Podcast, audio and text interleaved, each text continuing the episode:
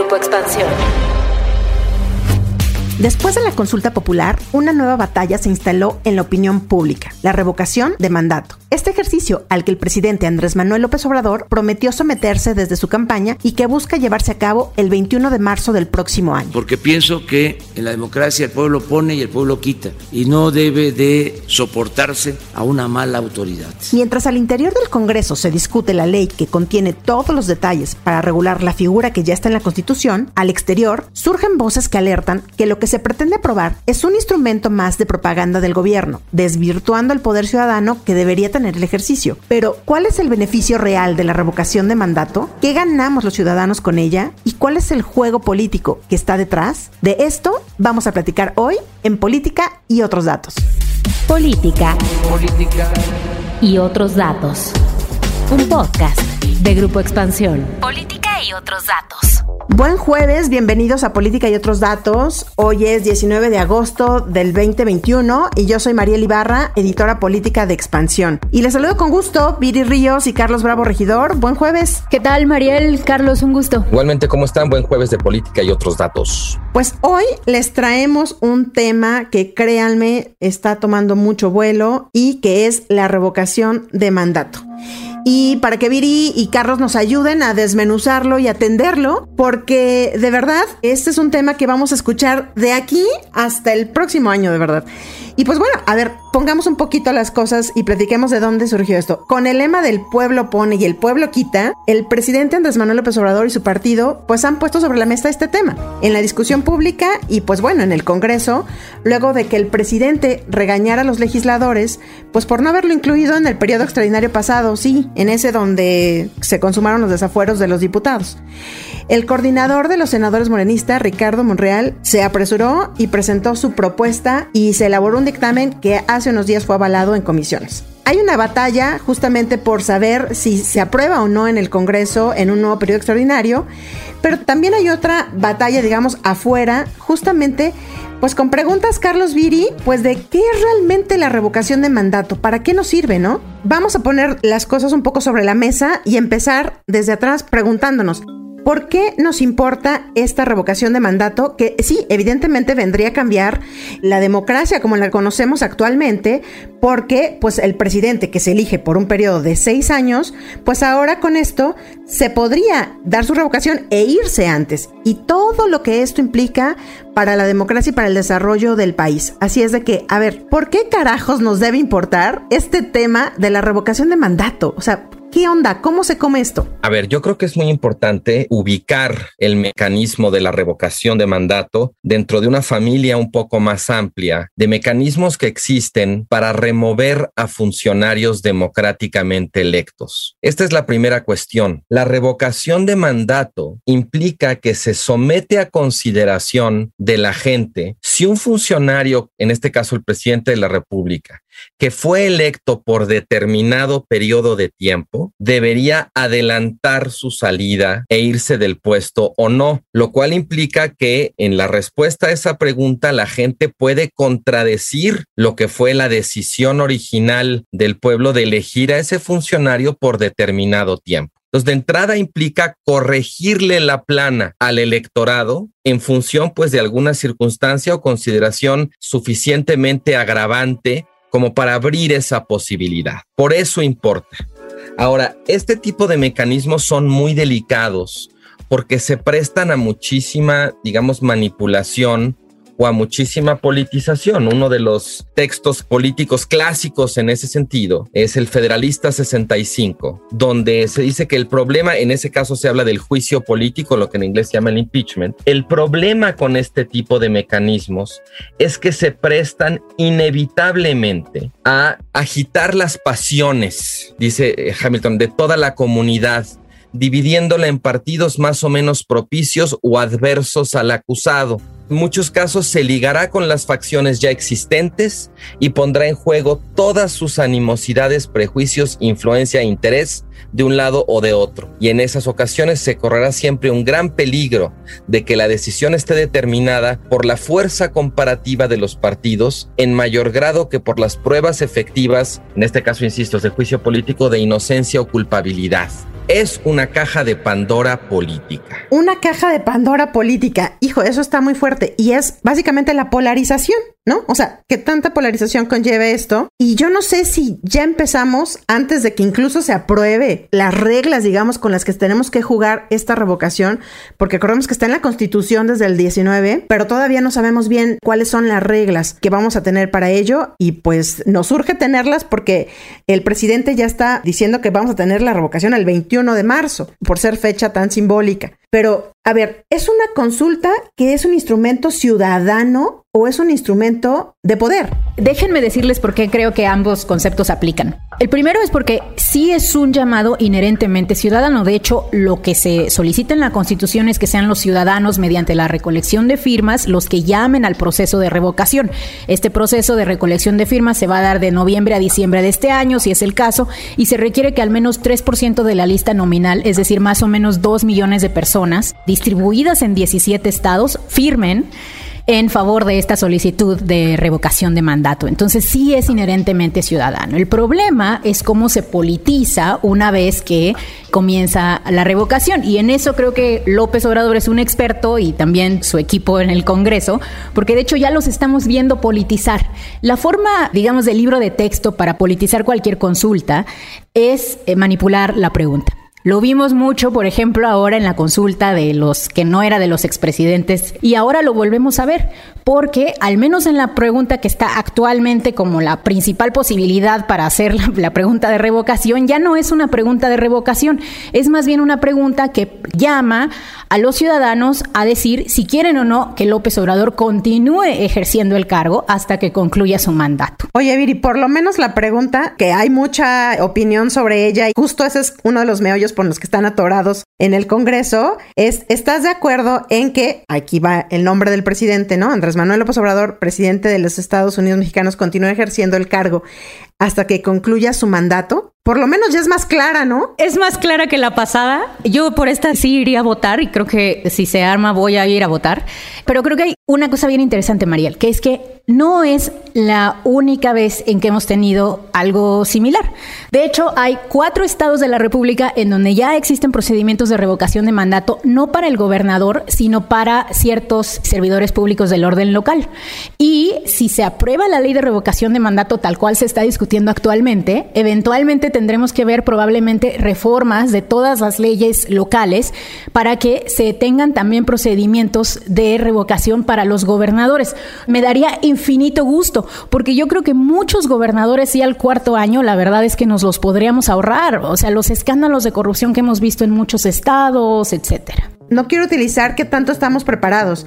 Lo que quiero decir es qué tanta presión le imprime justamente a un gobernante el saber que justamente los ciudadanos pueden utilizar esta revocación de mandato a favor o en contra. Es decir, qué tanta debilidad política puede tener un presidente o en este caso un gobernador o a quien se le pueda aplicar para que esto sea viable. O sea, como que lo que decía Carlos en el texto que nos leía, dependiendo de la fuerza y de la posición política que tenga este gobernante, pues la va a jugar a favor o en contra, ¿no? En este caso, Andrés Manuel creo que es el principal promovente de la revocación porque sabe que no la va a perder. Yo creo que eso fue un poco lo que hubo en el origen de la propuesta de instaurar este mecanismo por parte de López Obrador. O sea, cuando él lo propuso, lo hizo desde una posición de mucha fuerza. Creo que todavía tenía un contingente legislativo mucho más numeroso, más influencia y también sus números en términos de encuestas de popularidad estaban mejor que ahora.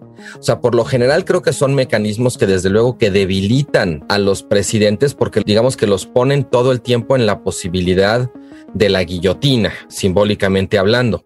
Ahora, lo que es muy interesante, y con esto retomo el hilo de algo que decía Viri, es que en este caso, la propuesta, la instauración de este mecanismo no haya venido desde la oposición, que sería lo normal, sino vino desde la propia presidencia. Yo creo que ahí sí, digamos, lo que decías tú en un principio, Mariel, de que si es un mecanismo de poder o un mecanismo ciudadano, Viri decía bien, bueno, es que en principio, teóricamente, es un mecanismo de poder ciudadano. Le da a los ciudadanos la capacidad de decidir si se queda o no, pero por la forma en que está, digamos, planteado en este caso, y más aún con la pregunta como se formuló, la verdad es que desde mi punto de vista se está desfondando ese mecanismo de poder ciudadano y se está convirtiendo la revocación en una forma del poder presidencial para reafirmarse. En cierto sentido, sí es como una algo que López Obrador está utilizando para mantener movilizadas, centrados los ánimos, desde luego él en la expectativa de que la va a ganar. Pero ¿cómo podemos apoderarnos los ciudadanos de esto? A mí sí me gusta el tema de poder que los gobernantes sepan que los ciudadanos, igual que cuando vamos a votar, tenemos el poder de sacarlos o no. Es decir, no quiero ponerlo siempre en la guillotina y que su cabeza esté flotando, pues, pero podría ser un mecanismo para evitar corrupción, este, y pues todas estas cosas que estamos acostumbrados o que muchos de los gobernantes tienen o no lo ven tan así. Yo creo que sí, Mariel. O sea, hagamos un poquito de historia, ¿no? Pensemos qué hubiera pasado en este país si desde Cedillo hasta la fecha hubiera habido un proceso de revocación de mandato en el cuarto año, tal cual lo va a enfrentar López Obrador.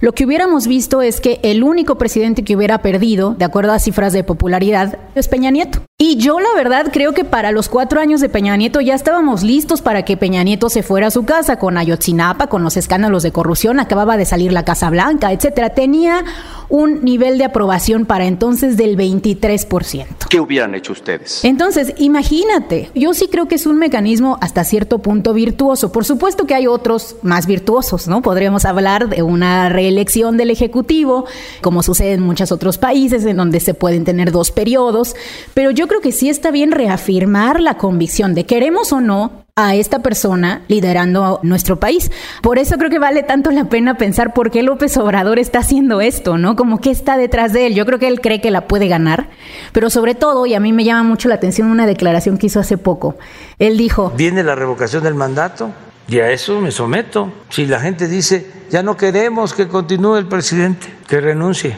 vámonos a Palenque. Por eso me voy a apurar de aquí a marzo, que viene la revocación para dejar más avanzado todo y terminado todo. Si a eso se añade el resultado que va a favorecer el que continúe la transformación de México, pues se pueden imaginar cómo estoy. Feliz, feliz, feliz.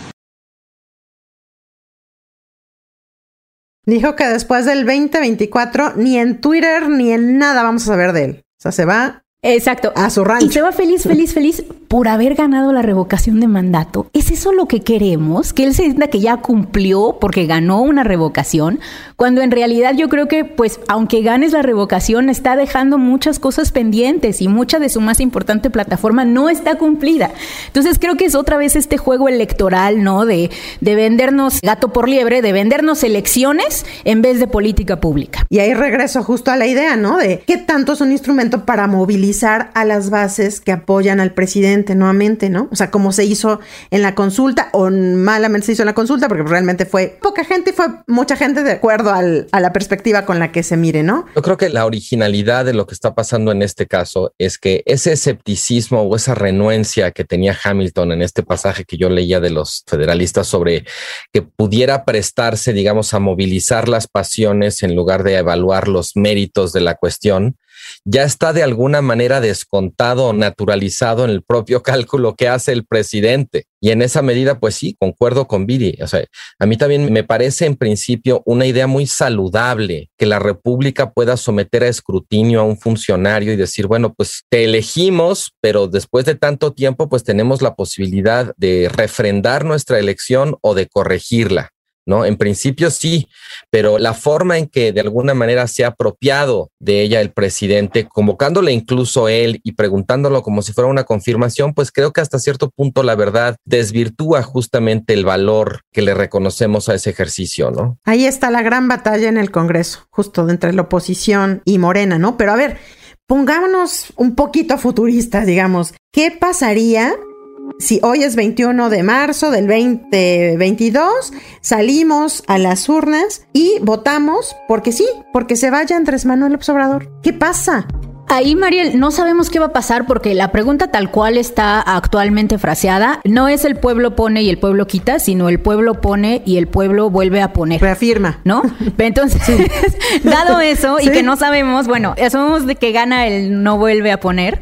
Bueno, técnicamente, legalmente lo que sucedería es que se quedaría Olga Sánchez Cordero, la secretaria de Gobernación, y luego se llamaría a un presidente interino. Este presidente interino se quedaría a cargo hasta que termine el sexenio, esto es hasta septiembre del 2024, y a partir de entonces ya llegaría una nueva persona. Entonces, lo elige la Cámara de Diputados. Lo elige la Cámara, que además es una Cámara que todavía tiene una mayoría, simple, pero mayoría de parte de Morena. Entonces, ¿a quién veríamos ahí? Pues veríamos a un morenista. No es como que llegaría alguien del Sí por México, ¿no? ¿Y cómo se haría esto dependiendo, digamos que, del tiempo o simplemente entra así, Olga Sánchez Cordero y luego se llama? Como está ahorita, entraría Olga, pero también una cosa importante, y bueno, ya es un poco un tecnicismo es que se necesitaría reformar la ley orgánica del Congreso para poder hacer todos estos cambios. Hay muchas leyes secundarias que se tendrían que adaptar. Entonces eso hace que muy probablemente nos tome mucho más tiempo regular este tema de manera adecuada. Oigan, a ver, decíamos al principio que se incorporó a la Constitución en el 2019, después de que López Obrador llegó al poder, llegó a la presidencia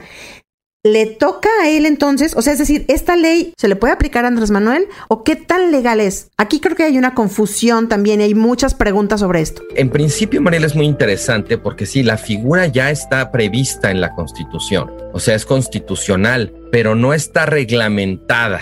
Y entonces la cuestión es, bueno, pues sí, aplica lo que dice la Constitución, entraría en sustitución del presidente, en este caso la secretaria de gobernación. Después, digamos, hay un mecanismo para nombrar ahora sí ya a un sustituto definitivo y eso no está regulado y es realmente muy peligroso. Además, como decías, si esta reforma se hizo en 2019, pues hay un argumento de que dado que el presidente fue electo en 2018 sin que existiera esa figura, en estricto sentido no se le puede aplicar retroactivamente y a él no se le podría someter a una revocación como a los siguientes presidentes porque cuando se le eligió no existía esa figura y los electores no tenían en mente, no estaba dentro de su horizonte esa posibilidad, ¿no? Entonces creo que ahí sí hay una interesante complicación legal respecto a, este mecanismo. Que por cierto, muy interesante cómo respondió López Obrador a ese tema, porque se lo preguntaron en una de las mañaneras y él contestó, bueno, sea o no sea legal, no importa, porque el pueblo pone y el pueblo quita, y si el pueblo me dice que yo ya no debo estar ahí, pues yo me voy a ir. Pero,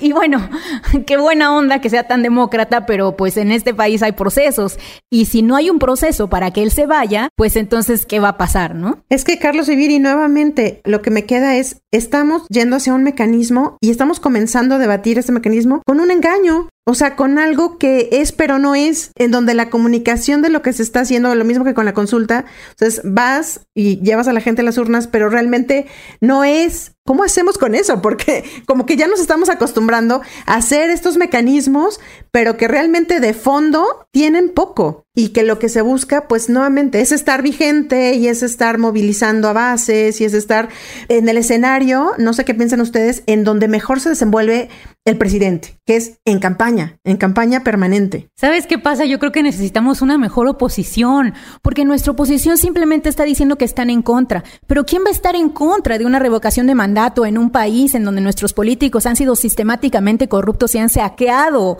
en los pocos años que tienen de mandato al país? Entonces yo creo que necesitamos una oposición que diga, sí, pero bajo nuestros términos, con una pregunta que en específico sea una revocación de verdad y bajo estos parámetros claramente estipulados de quién tomaría el poder y con otra elección, porque actualmente vamos a tener un interino elegido por Morena. Lo que nosotros quisiéramos más bien es tener una nueva elección y entonces tener a un nuevo presidente que durara potencialmente seis años en el cargo. Es que estamos en el mundo al revés. O sea, el presidente convoca un proceso de revocación de su propio mandato y la oposición se opone. Es exactamente al revés de cómo se supone que funciona ese mecanismo. El presidente quiere terminar su mandato y la oposición lo somete como a un escrutinio ciudadano para ver si sí o no. Realmente aquí sí estamos en una lógica muy distinta me parece incluso, diría, muy aberrante respecto a cómo operan realmente este tipo de mecanismos de remoción de un funcionario democráticamente electo. ¿no? Y mientras eso sucede, Carlos, la ciudadanía estamos atrás, que no sabemos ni cómo apropiarnos de ese mecanismo, no tenemos ni idea.